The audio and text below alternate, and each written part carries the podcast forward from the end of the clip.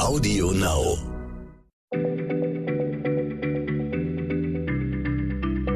Schneller Schlau, der kurze Wissenspodcast von PM. Hallo und herzlich willkommen zu Schneller Schlau, dem kleinen Podcast von PM. Heute geht es um ein Thema, das viele PM-Leser und eigentlich alle Menschen, die ich kenne, sehr beschäftigt zurzeit, nämlich um die Corona-Impfung.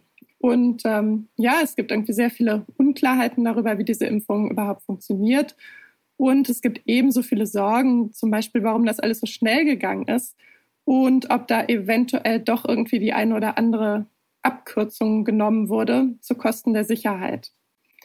Um diese Fragen zu beantworten, haben wir uns heute Unterstützung von Vivian Pasquet geholt. Vivian ist Geo-Redakteurin und hat für Geo zwei große Geschichten über das Impfen geschrieben. Einmal darüber, wie sinnvoll und sicher Impfungen im Allgemeinen sind und einmal ganz konkret über die Entwicklung des Corona-Impfstoffs. Vivian, schön, dass du hier bist. Die Frage, die ich wirklich am allerhäufigsten gestellt bekomme und die ich jetzt gerne nicht weitergeben würde, ist, warum ging das so schnell mit der Impfstoffentwicklung? Also hat doch in der Vergangenheit immer viel länger gedauert. Was ist denn da passiert? Das hat ganz verschiedene Gründe. Und einer der wichtigsten Gründe ist einmal der Aufbau des Virus selbst. Dafür muss man sich einmal verdeutlichen, wie Impfstoffe prinzipiell überhaupt funktionieren. Impfstoffe an sich simulieren quasi eine Attacke von einem Krankheitserreger, etwa von einem Virus. Und das Ziel dieser Simulation der Attacke ist, dass der Körper zum Beispiel Antikörper herstellt und dann, wenn der echte Krankheitserreger angreift, diesen Angreifer schon kennt und sich schneller effektiv wehren kann. Und jetzt ist es so, um diesen Angriff zu imitieren, muss man, wenn man einen Impfstoff herstellt, eine harmlose Kopie dieses Krankheitserregers irgendwie herstellen. Man braucht also eine Art und Weise, wie man im Körper diesen Angriff simuliert, ohne dass man wirklich erkrankt. Und dafür gibt es eben verschiedene Techniken, aber am Ende ist bei allen Techniken die große Frage, wie baut man dieses Virus nach, dass es einerseits ähm, diesen Angriff simuliert und andererseits aber stark genug ist, dass es auch eine Immunreaktion gibt. Und es ist so, dass es da verschiedene Möglichkeiten gibt, das Virus entsprechend nachzubauen. Und dafür ist es wichtig, den Aufbau des Virus zu kennen. Und jetzt gibt es zum Beispiel Erreger wie zum Beispiel das HIV-Virus. Da ist das sehr kompliziert, weil der Grundaufbau vom Virus so komplex ist, dass man das nicht einfach nachbauen kann. Aber bei, äh, bei dem neuen Coronavirus, da hatten wir Glück. Da ist es nämlich so, dass man recht schnell eine Schwachstelle erkannt hat, nämlich das Spike-Protein, das sich an der Oberfläche findet. Mit diesem Protein dockt das Virus an den Körperzellen an. Und Wissenschaftler haben gleich nach der Entschlüsselung des Viruses entdeckt, dass man dieses Spike-Protein nur nachbauen muss. Und dadurch dann diese Immunantwort vom Virus imitieren kann. Es wurde also schnell ein Angriffspunkt gefunden. Aber selbst wenn das Ziel klar ist, dann dauert ja in der Regel die Entwicklung und Prüfung von Arzneimitteln und ein Impfstoff ist ja nichts anderes als ein Arzneimittel in der Regel doch viel länger, als das jetzt der Fall war, oder? Ja, also normalerweise dauert das viel länger, aber man darf ja nicht vergessen, dass wir hier auch in einer Sondersituation sind.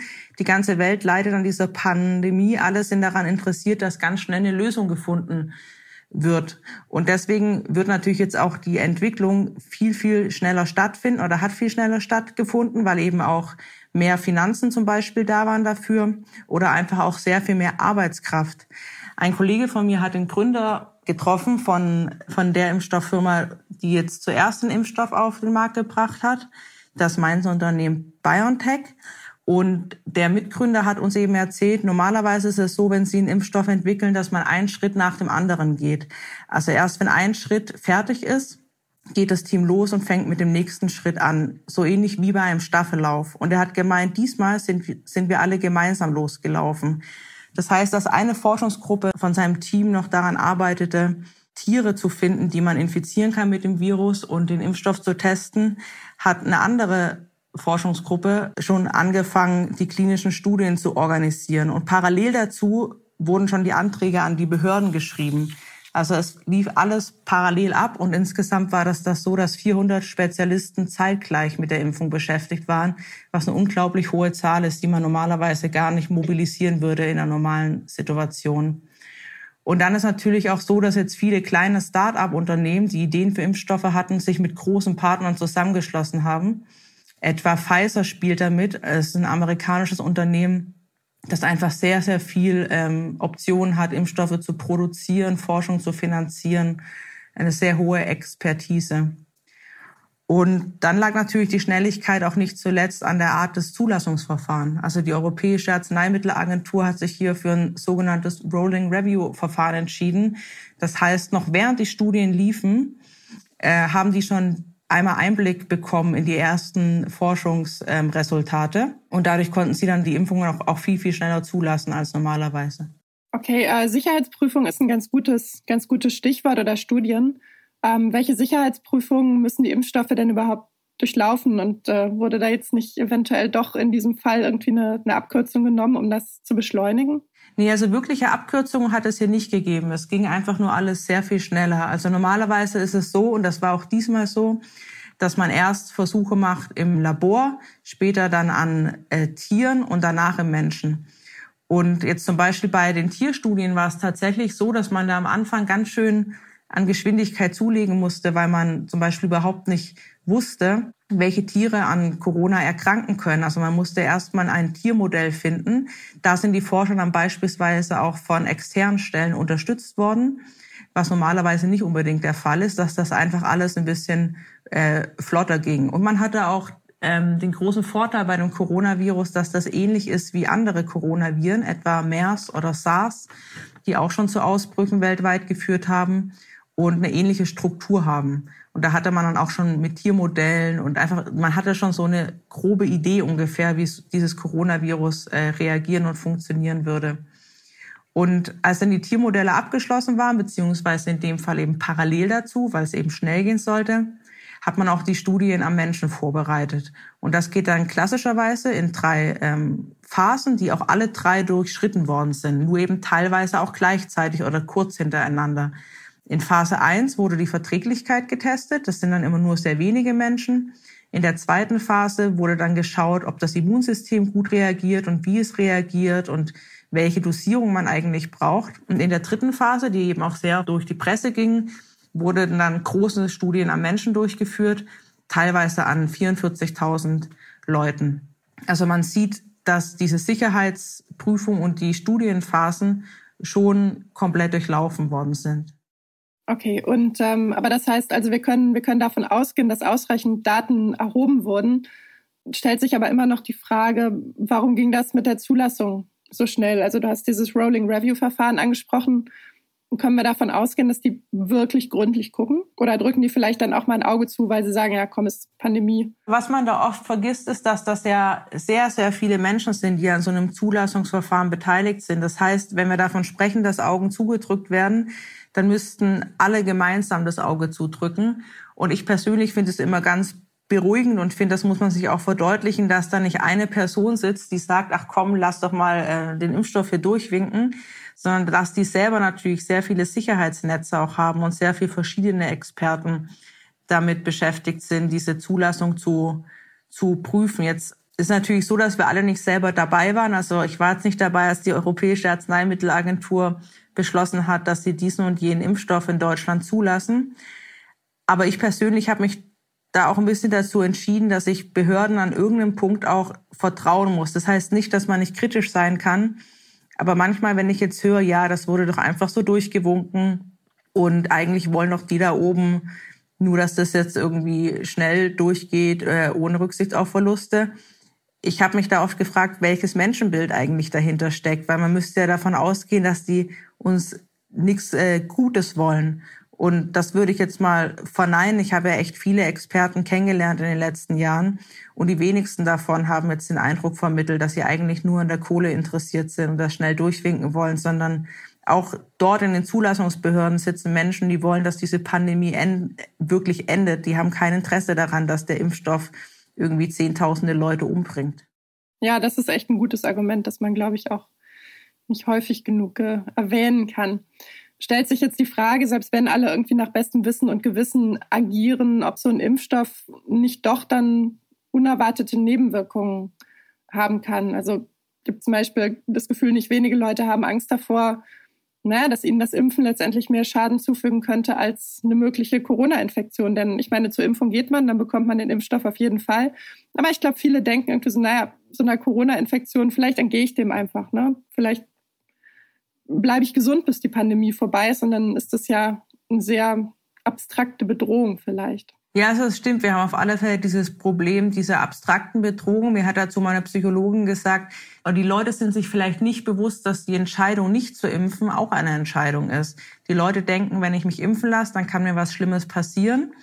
Äh, wenn ich mich nicht impfen lasse und doch Corona kriege und was Schlimmes passiert, dann, dann, dann ist das halt Schicksal. Dann habe ich damit nichts zu tun. Und ich glaube, man muss sich schon einmal verdeutlichen, dass es eine aktive Entscheidung ist, wenn man sich nicht impft und dass man da natürlich genauso, ich sag mal, polemisch an den Folgen schuld ist, wie wenn man sich für eine Impfung entscheidet. Und zur Frage der ähm, Dinge, die da passieren können, äh, ich finde, was was man sich klar machen muss, es gibt keine hundertprozentige Sicherheit. Wir haben auch eigentlich keinen Anspruch darauf. Also man denkt immer, die hier oben müssten uns doch hundertprozentige Sicherheit geben, aber das können die nicht. Auch wenn es oft gefordert wird, gerade auch von Verschwörungstheoretikern oder Impfgegnern, die sagen, na ja, ist ja nicht hundertprozentig sicher. Ja gut, aber das ist halt auch ein utopischer Wunsch. Kein Arzneimittel ist 100% sicher.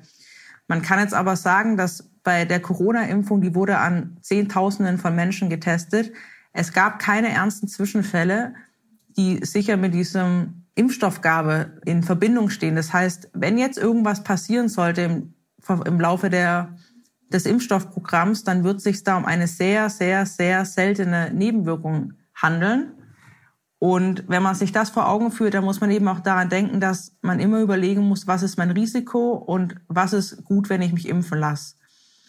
Meistens ist es eben so, dass die Wahrscheinlichkeit, dass man an einer schweren Komplikation von Corona leidet oder dass man sich selber in, infiziert und einem selber zwar nichts passiert, aber man zum Beispiel seine Eltern ansteckt oder dass man eine Spätfolge hat oder dass man, dass es zu Arbeitsausfällen kommt, diese Wahrscheinlichkeit ist eben viel, viel höher, als dass es einen wirklich erwischt, dass man eine von diesen äußerst seltenen möglichen Nebenwirkungen bekommt, die bislang noch gar nicht aufgetreten sind oder sehr, sehr selten. Ich hatte da mal mit dem Vorsitzenden der Ständigen Impfkommission drüber gesprochen und er hatte gesagt, ja natürlich, ich meine, es ist immer alles möglich, aber Sie können auch von einem Eisklotz erschlagen werden, der sich von einem Flugzeug löst. Und klar ist das theoretisch möglich, aber es ist eben sehr, sehr unwahrscheinlich. Und deswegen gehen sie jetzt nicht mehr auf die Straße, weil sie diese Sorge haben. Und er hat damals gesagt, ich bin über 70, übergewichtig und nicht ganz gesund. Na klar, lasse ich mich impfen. Wenn wir davon ausgehen, dass, dass man in diesen Studien quasi zumindest die, die kurzfristigen Nebenwirkungen, dass man da wirklich einen guten Überblick bekommt, äh, was da passieren kann. Jetzt habe ich ähm, etliche Leserbriefe bekommen von Menschen, die sorgen sich darum, dass diese viralen Erbinformationen, die ja im Impfstoff enthalten sind, sich quasi ins Erbgut einbauen und da dann langfristige Schäden anrichten, die vielleicht am Anfang gar nicht so offensichtlich sind. Kannst du dazu was sagen, ob das überhaupt möglich ist? Nein, also in dem Fall der, der Corona-RNA ist das nicht möglich. Es ist jedenfalls nach jahrzehntelanger Forschung, nach allem, was man weiß über Coronaviren, ist es nicht möglich, dass sich die RNA umwandelt in DNA. Es gibt tatsächlich Viren, die können das, die können sich umwandeln, die haben dafür ein spezielles Enzym, die reverse Transkripase. Aber das Coronavirus gehört da einfach nicht dazu. Das heißt, die RNA, die ja wie so eine Art Bauanleitung ist, damit der Körper das Virus selber nachbauen kann und dann eine Immunantwort stattfindet, diese Bauanleitung, also die RNA, die kann sich nicht in die DNA des Körpers einbauen, weil ihm einfach zum Beispiel dieses Enzym fehlt. Das wäre jetzt schon arg ungewöhnlich. Und was ich finde auch ein bisschen hilft bei der Angst, dass man sich, dass die RNA irgendwas Schlimmes im Körper macht, ist, wenn man sich mal verdeutlicht, dass man bei jedem Schnupfen eigentlich auch mit Fremd-RNA äh, konfrontiert ist. Was nämlich die wenigsten Leute wissen, ist, dass ein Virus zum Beispiel ein RNA-Strang ist. Also Viren sind keine Lebewesen. Viren sind so RNA-Stränge, die dringen in unsere Zellen ein. Die zwingen dann, dass die Zelle mehr von diesem Virus herstellt und äh, verbreiten sich so im Körper. Und zum Beispiel das Schnupfenvirus ist auch so ein Stück RNA. Und jedes Mal, wenn wir Schnupfen haben, ist Fremd-RNA in uns eingedrungen. Wir denken halt einfach nicht drüber nach. Und so kann man sich das auch bei dem Coronavirus äh, vorstellen, sodass ich diese Sorge wirklich für unbegründet halte. Und was vielleicht auch noch ein bisschen zur Beruhigung beiträgt, ist, ähm, also erstmal im Impfstoff ist ja quasi gar nicht die gesamte RNA von ähm, dem neuartigen Coronavirus enthalten, sondern wirklich nur die Bauanleitung für Spike-Protein. Und die kommt gar nicht in den Zellkern da, wo unsere DNA liegt, sondern wird quasi außerhalb ausgelesen und verarbeitet. Genau. Ähm, letzte Frage. Gibt es irgendwen, der sich nicht impfen lassen sollte? Also was ist zum Beispiel mit Menschen mit Vorerkrankungen, mit Kindern, mit Schwangeren? Was ist da zu beachten? Ja, also das wird natürlich jetzt teilweise auch die äh, Erfahrung zeigen, wer sich da nicht impfen lassen sollte. Also jetzt gerade bei dem Impfstoff von BioNTech war es so, dass es vereinzelt allergische Reaktionen gab, wo aber, was ich wichtig finde zu sagen, es keine Todesfälle gab, jetzt im Vergleich zum Virus, wo es halt schon Todesfälle gab. Aber gut, beim BioNTech-Impfstoff, da gab es äh, allergische Reaktionen auf einen bestimmten Inhaltsstoff. Wenn man weiß, dass man da irgendwie empfindlich ist, kann man sich das natürlich überlegen, ob man sich impfen lassen möchte oder nicht. Äh, dann ist es so, dass zu Schwangeren und Kindern einfach noch keine Studienergebnisse vorliegen. Es ist jetzt so, dass die WHO teils gesagt hat, dass man nur in begründeten Fällen Schwangere impfen soll. Also zum Beispiel eine Schwangere, die eine hohe Exposition hat, also mit dem Virus vielleicht in Kontakt kommen könnte durch ihren Arbeitsplatz oder so, dass die sich schon impfen lassen soll. Aber generell ist man da jetzt gerade noch zurückhaltend mit Empfehlungen. Aber ich denke, dass das jetzt die nächsten Monate wird es auch darauf Antworten geben, was man mit Kindern und mit äh, Schwangeren macht. Aber es gibt jetzt bislang nicht die eine Gruppe, die sich auf keinen Fall impfen lassen soll. Und das ist dann auch immer eine Einzelfallentscheidung, die man dann auch mit seinem Impfarzt besprechen kann. Okay, ja, ich glaube, das ist ein super Hinweis. Also wer irgendwie Zweifel hat, ob das für ihn gefährlich ist, äh, soll auf jeden Fall mit seinem Arzt reden, weil wir natürlich, wir können euch natürlich Informationen geben, aber wir können euch keine medizinisch begründeten Empfehlungen geben, sagen wir mal so. Also, Vivian, vielen Dank auf jeden Fall, dass du dir Zeit genommen hast, äh, uns das alles zu erklären. Ich glaube, das Wichtigste ist tatsächlich, die Risiken in Relation zu sehen. Also, niemand kann garantieren, dass man eine Impfung gut verträgt, das stimmt. Aber das gilt natürlich auch für eine Kopfschmerztablette oder für ein Antibiotikum. Und die Wahrscheinlichkeit, dass eine Corona-Infektion mit ernsten Folgeschäden oder sogar mit dem Tod endet, ist einfach nach jetzigem Stand des Wissens viel, viel höher. Also, liebe Hörerinnen, liebe Hörer, wenn ihr noch Fragen habt zu diesem wirklich extrem wichtigen Thema, dann schreibt uns gern an schlau.pm-magazin.de. Denn unser Job ist es ja, euch mit vielen, äh, möglichst vielen, mit möglichst validen Informationen zu versorgen. Und diesen Job machen wir echt gern. Also, tschüss und bis zum nächsten Mal. Bleibt gesund. Schneller Schlau, der kurze Wissenspodcast von PM.